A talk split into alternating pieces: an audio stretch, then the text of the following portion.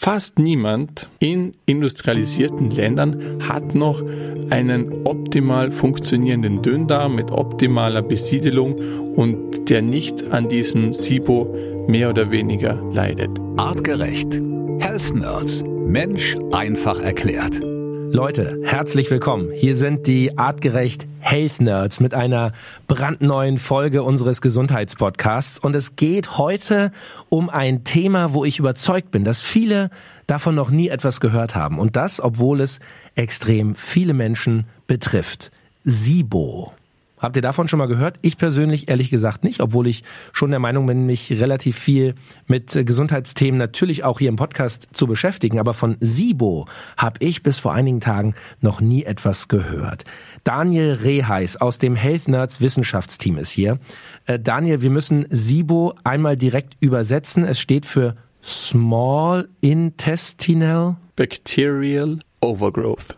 so, auf Deutsch würde man sagen, Dünndarmfehlbesiedlung. Ja, also da ist etwas äh, in unserem Dünndarm äh, los, was so evolutionär nicht äh, geplant war. Und deswegen, da sind wir also schon beim Thema. Wir haben ja in diesem Monat sprechen wir über unseren Verdauungstrakt, über Krankheiten im Darm und warum der Darm so essentiell für unsere Gesundheit ist. Vielleicht habt ihr die letzten Folgen dazu schon gehört. Heute sprechen wir also über SIBO. Und dieses Small Intestinal Bacterial Overgrowth ist also etwas, das in unserem Dünndarm vonstatten geht. Daniel, ähm, wir haben gerade schon darüber kurz gesprochen und du hast mir gesagt, naja, in Amerika, da ist das schon ein riesen Thema. Was ist da los? Was ist dieses SIBO genau? Ja, die Amerikaner sind uns in einigem immer etwas voraus, vor allem wenn es um diese neuen Gesundheitsthemen geht. Also neu sind sie dann insofern, weil, äh, weil wir sie entdeckt haben und äh, jetzt sehen, wie wichtig dass die eigentlich sind. Aber neu sind die gar nicht. Also die gibt es natürlich schon länger. Und äh, man ist draufgekommen, dass ein Teil, vor allem der obere Teil des Dünndarms, Dort spielt sich das Wesentliche ab, wenn wir uns nach der Einnahme von Nahrung, nach dem Essen, wenn wir uns voll fühlen, Druck haben, Sodbrennen haben, also diese typischen Symptome, die ganz viele Menschen betreffen, die spielen sich vor allem dort ab. Hm, ja, man kennt das, dieses Druckgefühl im, im, im oberen Bauch, sozusagen fast im Brustbereich, dieses Völlegefühl. Aufstoßen hast du auch gesagt, Sodbrennen, das spielt alles mit rein. Und ein interessanter Fakt, vor allem Frauen leiden mehr darunter als Männer. Warum ist das so? Darüber gibt es verschiedene Theorien. Frauen sind generell sensibler auf Nahrungsmittel.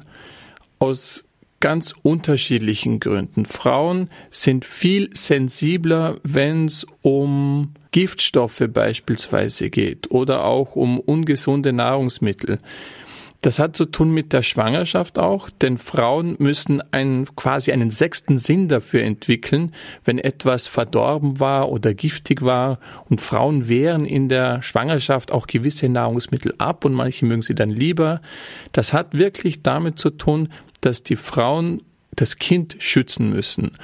Und Frauen machen sich, man kennt das vielleicht auch generell ein bisschen mehr Gedanken, weil sie, das muss man leider sagen, auch bis zu einem gewissen Grad intelligenter sind als wir Männer. Und dadurch produzieren sie ein bisschen mehr Stresshormone und gepaart mit diesem sechsten Sinn für potenziell schädliche Nahrungsmittel macht das die Frauen ein wenig anfälliger für diesen SIBO oder generell für äh, Störungen in, in der Verdauung. Also Frauen haben auch viel öfter mit Verstopfung und so weiter zu tun, wenn sie beispielsweise das sichere Haus, äh, ihr Umfeld verlassen, wenn sie reisen müssen und so weiter.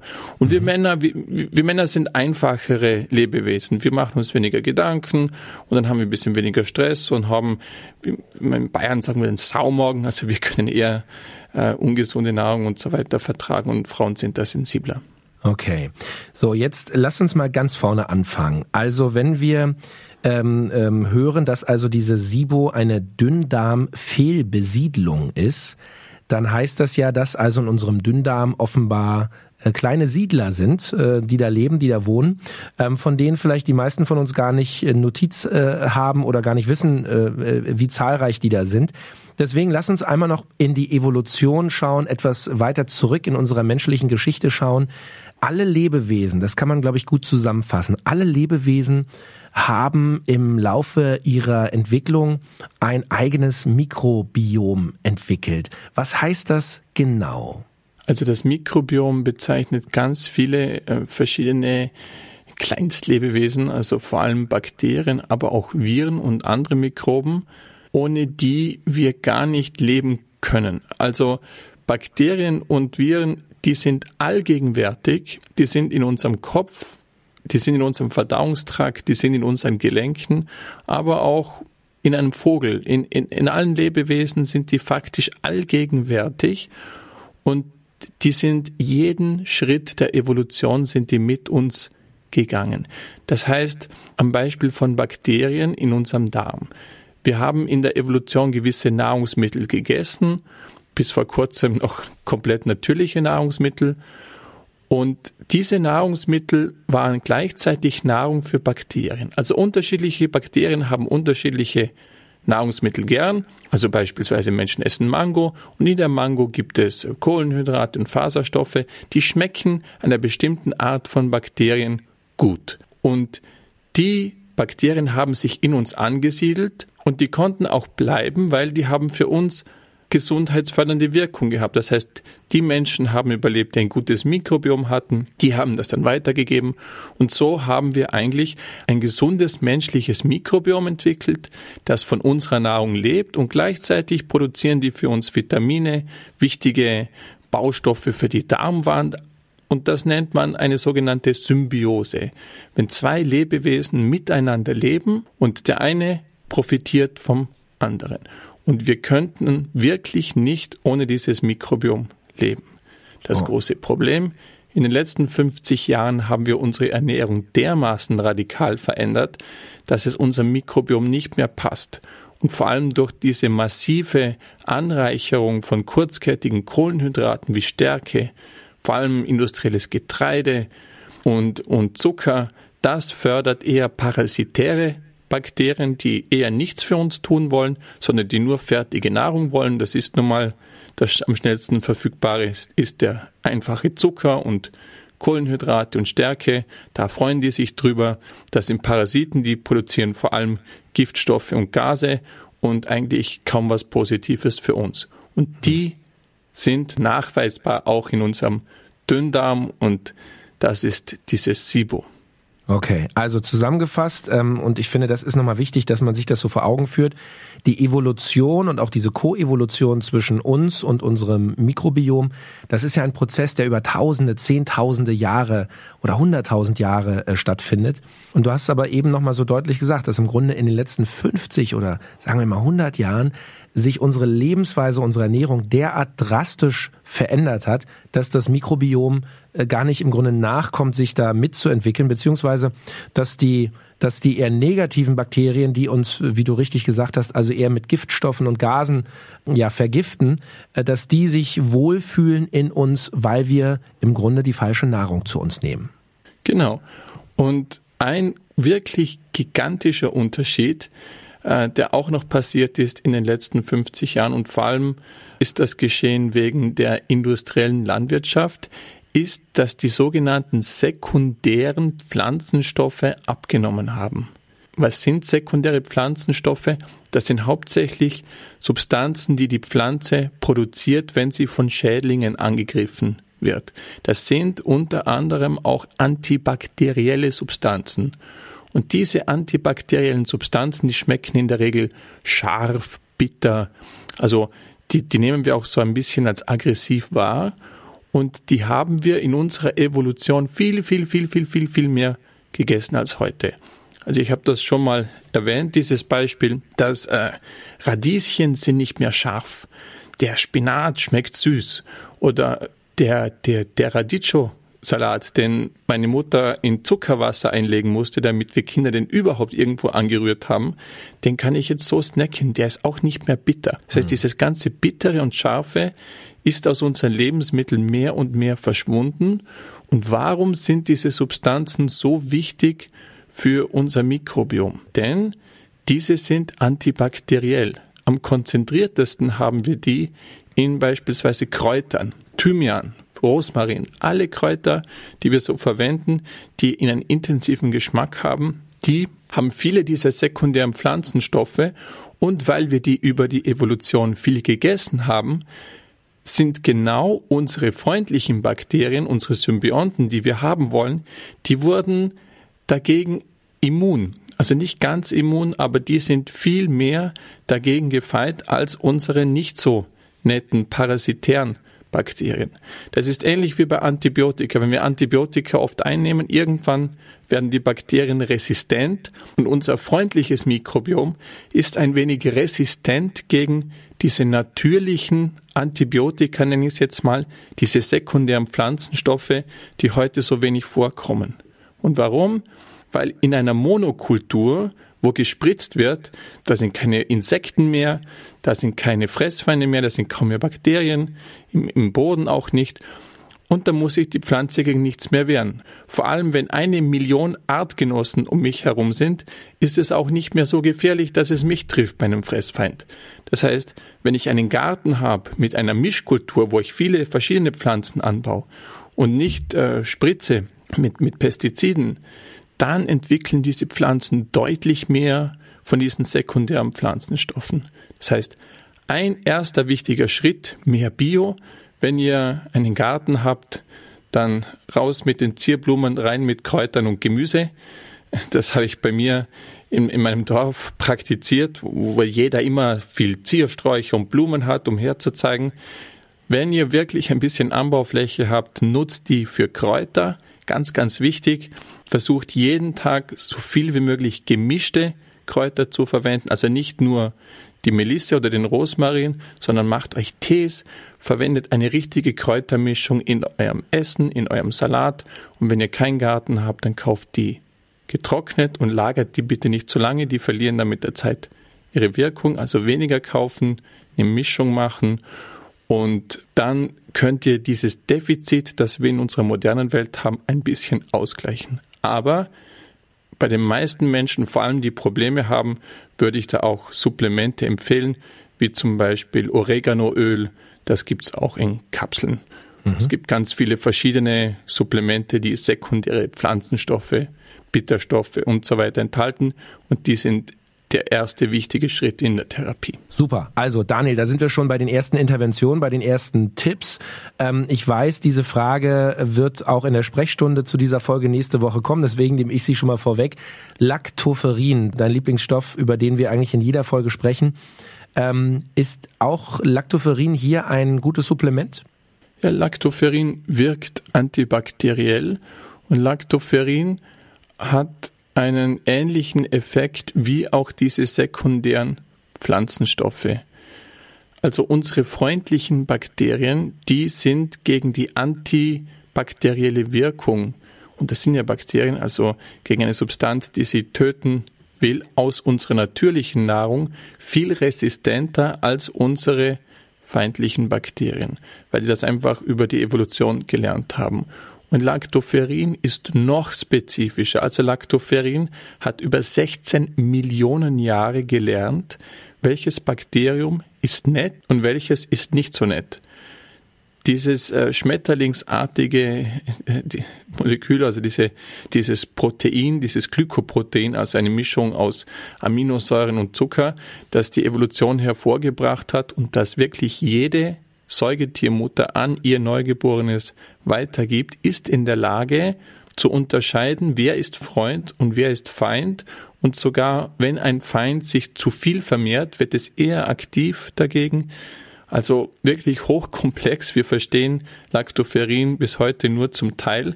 ist immer mal wieder ein, ein Wunder, wenn neue Studien darüber erscheinen. Und um es kurz zu sagen, Lactoferrin ist in der Lage, unser Mikrobiom zu beeinflussen, und zwar so, wie es die Evolution vorgesehen hat. Dazu werde ich persönlich wahrscheinlich mein ganzes Leben lang nicht in der Lage sein, weil das Zusammenspiel der Mikroben so komplex ist. Aber Lactoferrin hat sich, wie gesagt, über die ganze Evolution mit Menschen entwickelt und konnte dabei lernen, wer ist Freund, wer ist Feind und wie kann ich das Mikrobiom beeinflussen. Denn Lactoferrin ist Teil unseres eigenen Immunsystems, unseres eigenen Urimmunsystems, das wir von Mama über die Muttermilch bekommen, aber das du und ich auch in dem Moment selber jetzt produzieren. Also in unserem Speichel, unserer Tränenflüssigkeit produzieren wir jetzt gerade ein bisschen Lactoferrin, was genau diesen Effekt hat. Leider wusste die Evolution nicht, dass wir in kurzer Zeit unser Leben so radikal ändern, sonst würden wir wahrscheinlich mehr Lactoferrin jetzt produzieren. Darum, weil wir jetzt so eine neue Situation haben, macht es Sinn, auch mal Lactoferrin zu supplementieren, um genau im Dünndarm diese Fehlbesiedelung oder eigentlich ist es ja auch eine Fehlbesiedelung plus Überwucherung, nicht Overgrowth heißt ja äh, zu viel Wachstum an Bakterien die dort äh, ihr Unwesen treiben, zu reduzieren. Okay, also Lactoferrin, Leute, äh, wer das noch nie genommen hat, noch nie ausprobiert hat, ähm, das äh, ja, können wir euch wirklich nur empfehlen. Das sind äh, Kapseln, ähm, gibt es natürlich bei Artgerecht in einer extrem aufgereinigten, extrem aktiven und, und starken Variante. Ähm, Schaut euch gerne mal an. Vielleicht äh, hilft es euch auch bei euren Verdauungs- oder Darmproblemen. Daniel, zurück zum Dünndarm. Lass uns einen kleinen Blick in den Körper werfen. Wir haben in Bio nicht immer alle aufgepasst, sondern auch mal vielleicht mit der Nachbarin geflirtet oder ähm, andere Dinge gemacht, ähm, die da nicht hingehören. Wo genau ist der Dünndarm? Was äh, macht er in unserem Verdauungssystem? Wenn du geflirtet hast, gibt es natürlich auch ein paar Nerds wie mich, Aha. die da die das seit Jahrzehnten nichts anderes tun als, als Studien lesen und büffeln. also, grundsätzlich ist es so, dass Bakterien aller Arten gerne Kohlenhydrate haben. Das heißt, wenn eine große Menge von einem Kohlenhydrat an einem Ort ankommt, dann kann es sein, dass eine gewisse Bakterienart dann Bonanza hat. Also die vermehren sich dann dermaßen stark, weil es so viel Futter gibt. Das heißt, ein Überangebot von Futter kann in kurzer Zeit zu einem extremen Wachstum und zu einer extremen Aktivität von Bakterien führen. Also beispielsweise, ich esse morgens fünf äh, Scheiben Brot und sonst nichts. Dann habe ich in meinem Dünndarm auf einmal eine große Menge an kurzkettigen Kohlenhydraten und das könnt ihr gerne mal ausprobieren, was dann nachher in eurem Darm passiert. Dann werdet ihr wahrscheinlich ein bisschen ein paar Geräusche hören und nicht so nette Gasausscheidungen, die dann auch nicht so gut riechen. Das ist im Prinzip ein bisschen SIBO. Und bei SIBO, bei diesem Small Intestinal Bacterial Overgrowth, machen viele einen Denkfehler, Ähnlich wie bei Diabetes. Manche denken, aha, ab einem gewissen Punkt habe ich jetzt dieses SIBO. So. Und vorher habe ich das nicht. Das ist wie wenn jemand Langzeitzucker misst, ah, ich bin gerade noch im grünen Bereich, habe ich kein Diabetes. Bin ich ein bisschen drüber, habe ich Diabetes. Und das ist falsch.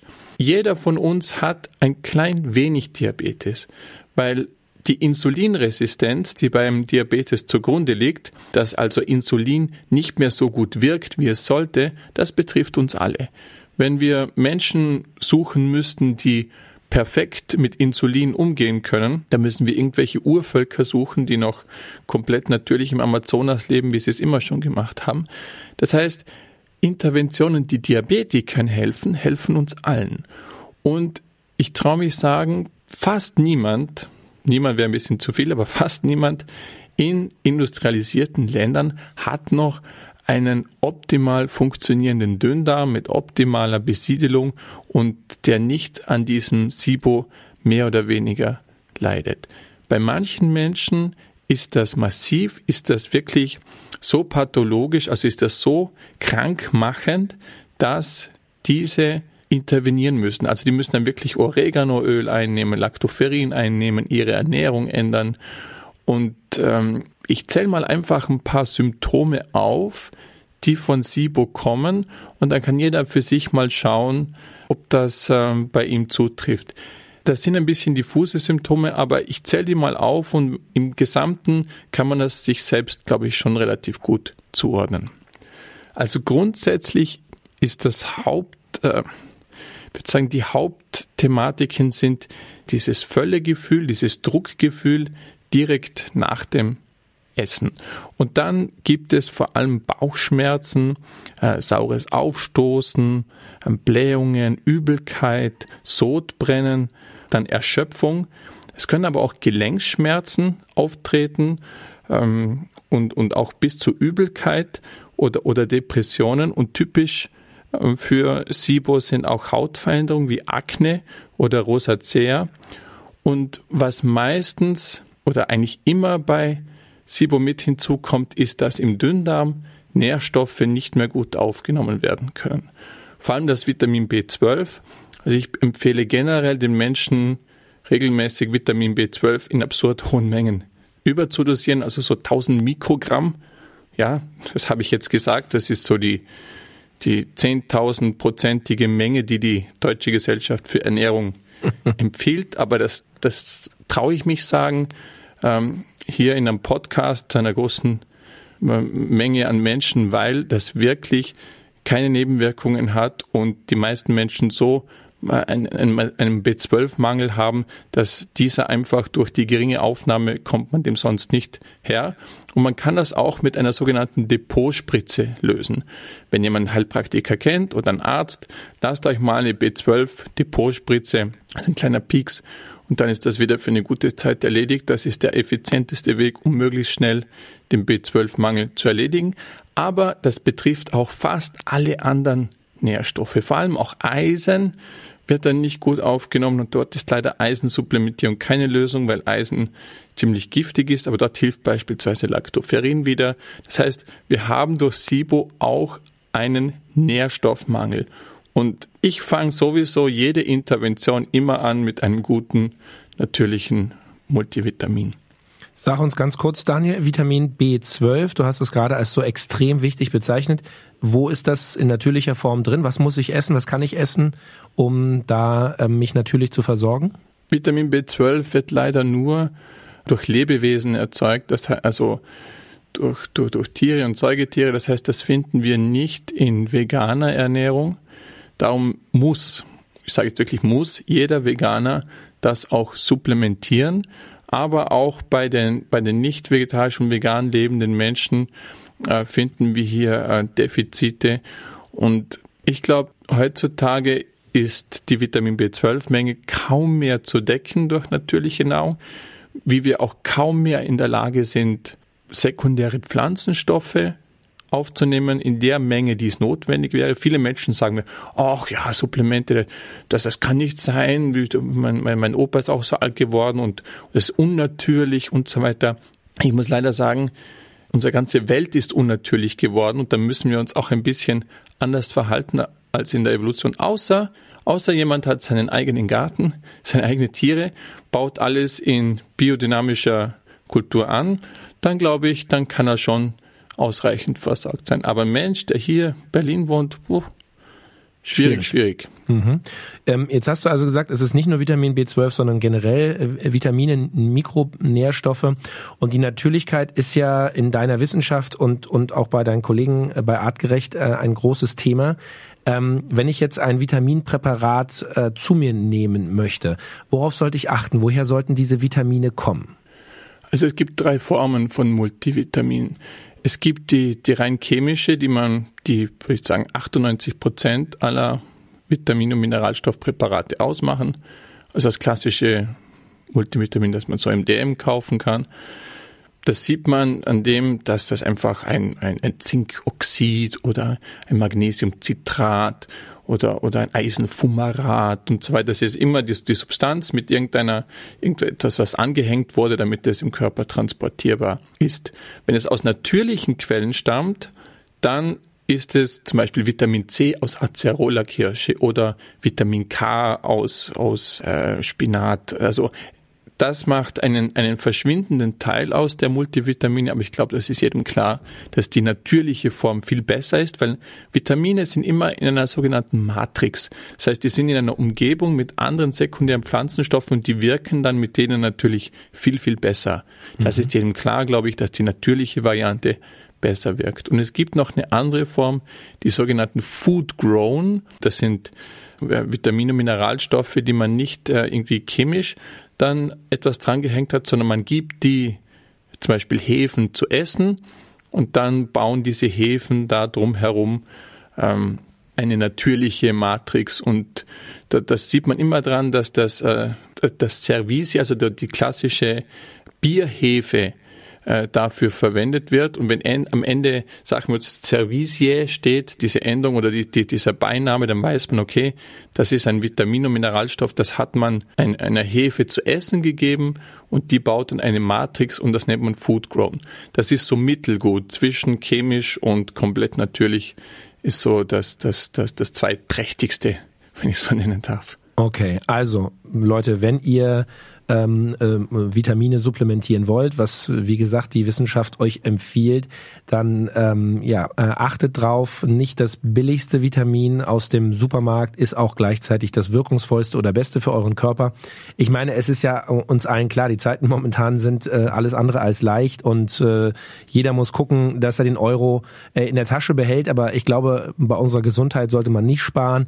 Und wenn ihr die Möglichkeit habt, eben zwischen einem ähm, einfachen chemischen Vitamin oder Multivitamin und einem natürlichen wählen zu können, dann äh, unser Tipp ganz klar, wählt das Natürliche. Es ist auch, Daniel, und da haben wir uns schon ein paar Mal drüber unterhalten, ähm, ja auch von der Wirkung natürlich im Körper ähm, viel stärker und, und, und teilweise ähm, gibt also auch bei den künstlich hergestellten eigentlich kaum eine messbare Wirkung. Insofern, wenn man supplementiert, dann deine ganz klare Empfehlung zu natürlich.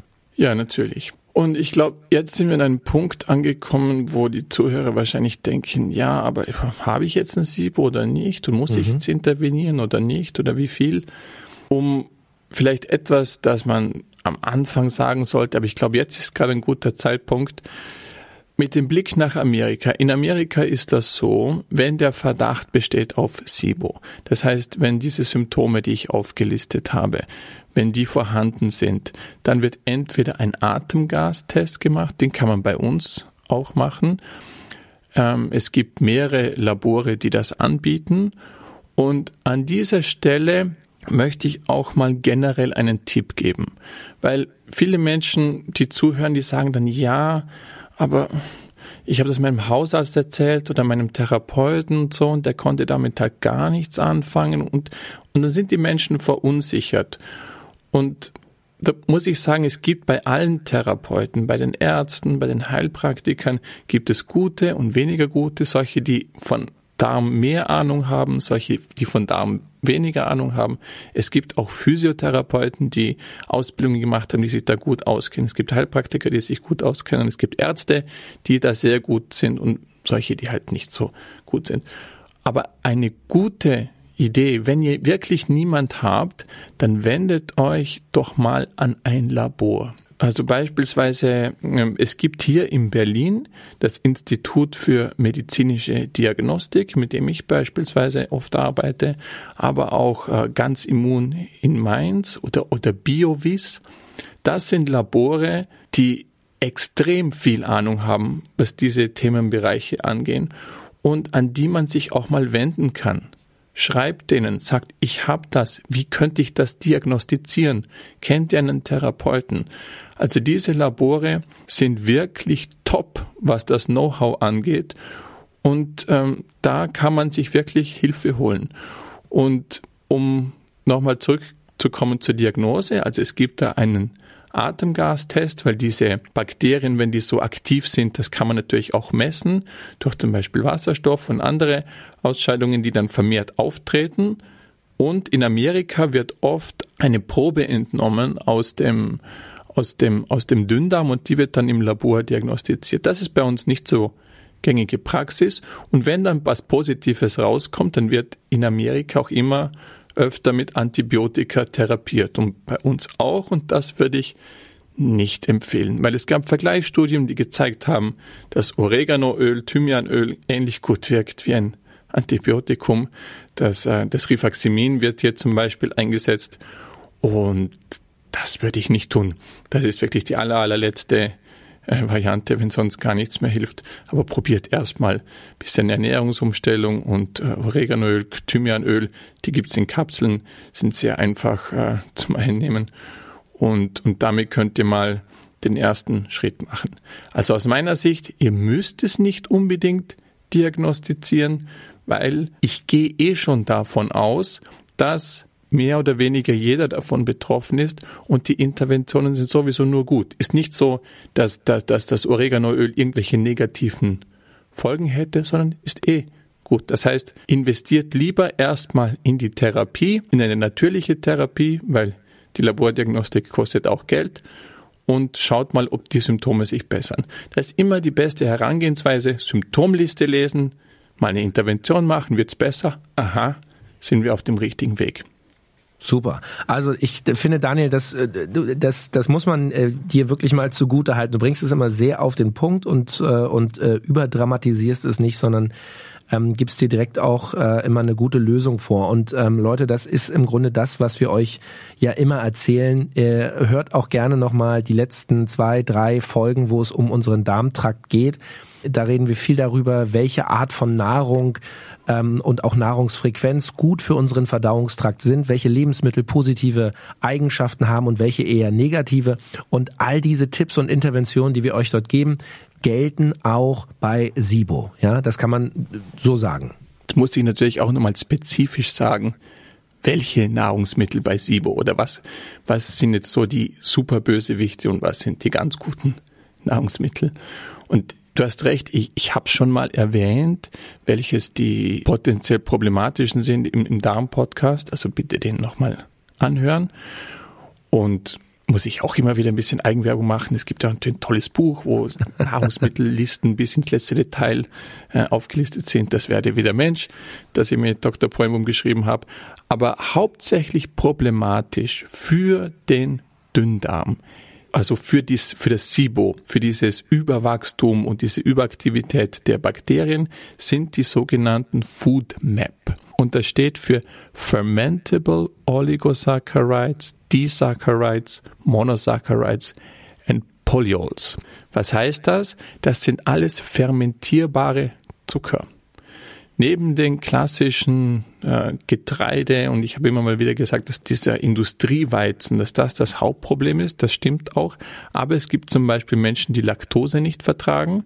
Laktose sollte man dann auch reduzieren, weil das sind auch fermentierbare Zucker. Das heißt, fermentierbar heißt nichts anderes, dass die von Bakterien gerne gefressen werden. Das ist die Definition von Fermentation. Es ist ein bakterieller Prozess. Und wo man auch aufpassen muss, ist bei Zusatzstoffen wie zum Beispiel Manitol und Sorbitol.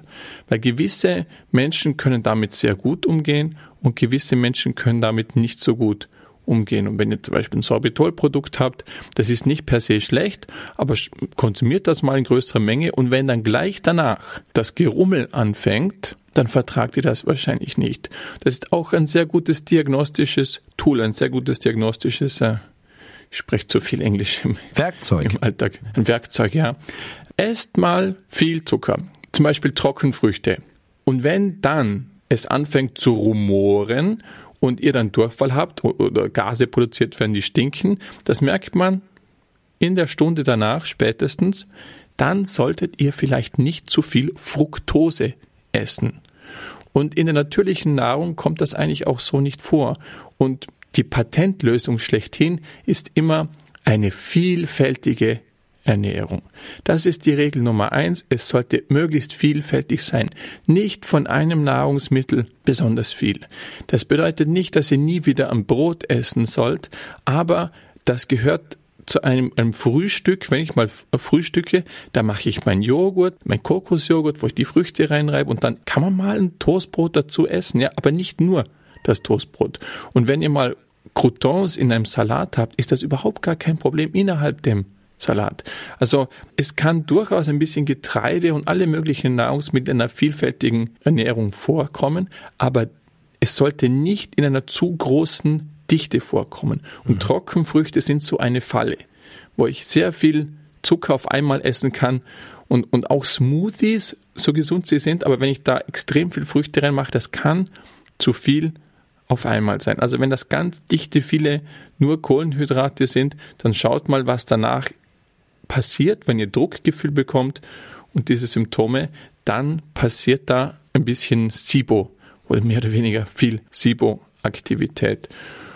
Was bedeutet das dann, dass diese klassischen Kohlenhydratprodukte, also Nudeln, Industrieweizen und so weiter, der muss reduziert werden. Und beim Brot, ganz wichtig, achtet darauf, dass es ein Sauerteigbrot ist. Warum?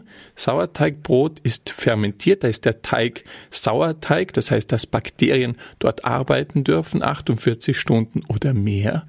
Und was fressen die dann? Genau diese Kohlenhydrate. Ja, super.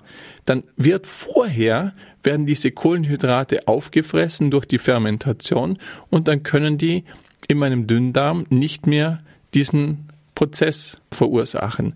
Also alte Getreidesorten, fermentiertes äh, Brot, also das heißt Sauerteigbrot, das ist ein wichtiger Schritt, damit dieses SIBO nicht passieren kann. Und natürlich alle Industrienahrungsmittel, Fertigpizzen und so weiter, Nudeln, das ist natürlich äh, so oder so für den Körper eine Katastrophe.